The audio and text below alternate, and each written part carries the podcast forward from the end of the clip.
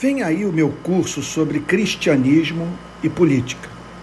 Falarei sobre socialismo, comunismo, fascismo, capitalismo, neoliberalismo e social-democracia à luz do meu entendimento sobre a relação da fé cristã com esses temas.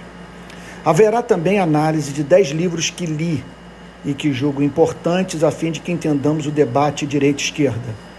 Então vamos a eles. Marx estava certo, de Terry Eggleton, O Mal Ronda Terra, de Tony Judith, o Fim da, da Pobreza, de Jeffrey Sachs, O Progressista de Ontem e o do Amanhã, de Mark Lilla, Desenvolvimento como Liberdade, de Amartya Sen, Erros Fatais do Socialismo, de Hayek, Consciência de um Liberal, de Paul Krugman, Por que as Nações Fracassam, de Daron Acemoglu e James Robson, James Robson, não sei por que, que eu falei com sotaque, James Robson, vamos lá, é, nono, é, então, nono livro, Riqueza e Pobreza das Nações, de David Landes.